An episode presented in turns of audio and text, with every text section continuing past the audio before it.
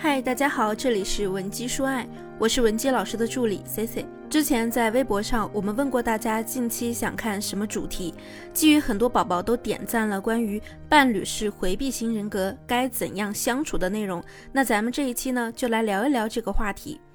回避型人格其实是一个让人非常头疼的问题，那对于女生来说。当你得知你的另一半具有回避型人格时，第一个应该考虑的问题不是该如何和这样的人和平共处，而是咱们要先擦亮眼睛，去识别你身边的这个男人，他是真正的回避型人格，还是以回避型人格作为扎你的借口？尤其是深谙 PUA 招数的一些男性，他们会在从你身上得到了他们需要的东西，比如性。情绪价值、金钱等之后，采取回避型人格来伪装成受害者来冷落你。那为了避免我们浪费时间、精力和财力，我呢具体的说一说渣男通常是如何利用回避型人格作为借口的。如果你想获取今天课程的细节性指导，或者目前还有其他解决不了的情感问题，也可以添加我的微信文姬零零五，文姬的小写全拼零零五，获得一次免费的情感解析。那么最明显的就是对方目的性很强，接近你之后好像很急于和你深入骨髓的发展。比如，可能你们才认识了两三天，他就可以对你说出一些“我觉得呀，你就是我命中注定的女人，我对你是一见钟情，我想娶你”等等的话。而如果对方真的是回避型人格，你会在和这样的人初次接触的时候，明显感觉不到他对你有所图谋，因为具有回避型人格的人内心通常是非常的自卑和敏感的，他们内心总是充满着纠结的情绪，一方面向往着一段亲密关系，而另一方面，他们又可能因为童年时期的创伤或者曾经爱情没有结果，让他不敢再付出，与你进入一个新的亲密关系中，因为他很怕再次受到伤害。我跟大家讲过，恋爱和爱情的本质呢，都是出于一种需要，是出于你对对方所拥有而你没有的闪光点的需要。这就是为什么一些回避依恋型人格的人，总是想要去寻找一个安全型人格的人谈恋爱。因为安全型的人在自身情绪稳定的同时，还能给另一半带来关怀和爱意，所以为了能够吸引到安全型人格的人，回避型人格的人啊，在一开始会假装很坚强的去展现出他们内心的强大饱满，以及自己不缺爱，很洒脱。但是你会发现，一旦你们热恋期过后，这个男人呢，就会将自己那种缺爱的表现，对于爱情的悲观态度展现给对方看。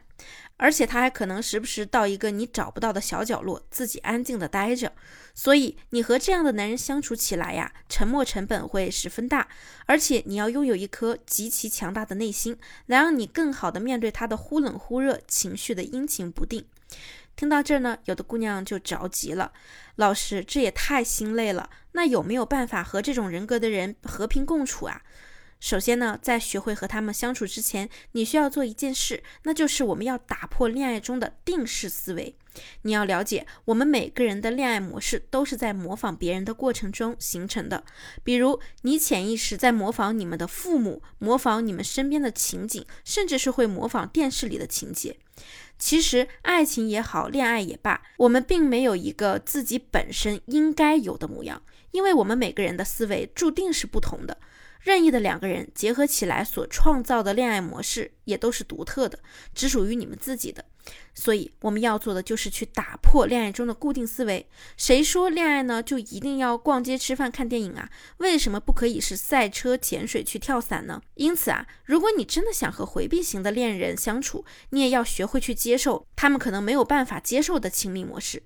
当你能做到打破自己固有思维的平台模式时，接下来你要做的就是以其人之道还治其人之身。他要是躲起来不理你，你就要跟他学着也躲起来。他晾你多久，你就晾他多久。哪怕他中途忍不住回来找你，给你打电话发信息，你呢也可以不要及时回复他，晾他更久一段时间之后再给予回复。这样的做法呢，一来是能够抵抗足够多的安全距离，二来是能够让他感同身受，让他尝试那种被人冷落的感觉，让他孤独寂寞去。当然，在我们冷落他一段时间后呢，就要跟他进行一个热络的互动了。你可以这样跟他说：“其实啊，我这样做的想法呢，也就是想让你感同身受，了解一下那种被人冷落的感觉。你想我的时候呢，完全可以大声的告诉我你想我了，而不是将你的想法压抑在自己的心底。因为如果你告诉我你想我的话，我也会很开心的。之后呢，你也可以去跟他科普一些回避型人格的知识，重点就是要多去强调他的行为给你带来的感受，一定要牢牢记住“感受”这个词。因为回避型依恋人格的人呢，很容易会沉浸在自己的小世界里，从而啊也就忽略了别人的感受。所以你要做的，也就是多强调你的感受，让他对你产生共情。举个例子，你可以这样说：你说你喜欢我的时候啊，我会特别开心；但是如果你不理我的时候呢，我又会很难过。我给你发消息，你隔着几个小时都不回复我，我可是也会生气的。与此同时呢，你也要去强调他的唯一性，让他感觉到你在这里是非常安全的。最后，无论你自己是回避型人格，还是对方是，我们都要学会或者去教会对方，不要轻易的给自己下定义。因为在一段关系中呢，无论你是回避型人格还是焦虑型人格，这些都是可以被改变的。因为我们人本身就是一种动态的生命体，所以不要给自己下一个死定义。告诉自己，我这辈子啊就是一个回避型依恋的人了，我永远都改变不了。因为一旦当你的潜意识默认这种想法后，你的行动就会推动你按照回避型人格去行动。俗话说得好，想你所想，做你所做。你可以用你积极性的暗示方法，装出你是一个很安全型人格的人，说不定呢，咱们演着演着，你就会发现你真的变成了一个安全型人格的人，懂了吗？那今天的内容啊，希望你反复咀嚼，也希望你把想法留在评论区。如果你目前有解决不了的情感问题，也可以来咨询我们的微信文姬零零五，文姬的小写全拼零零五，发送具体问题即可获得一到两小时的情感一对一服务。好了，下期节目再见，文姬说爱，迷茫情场，你的得力军师。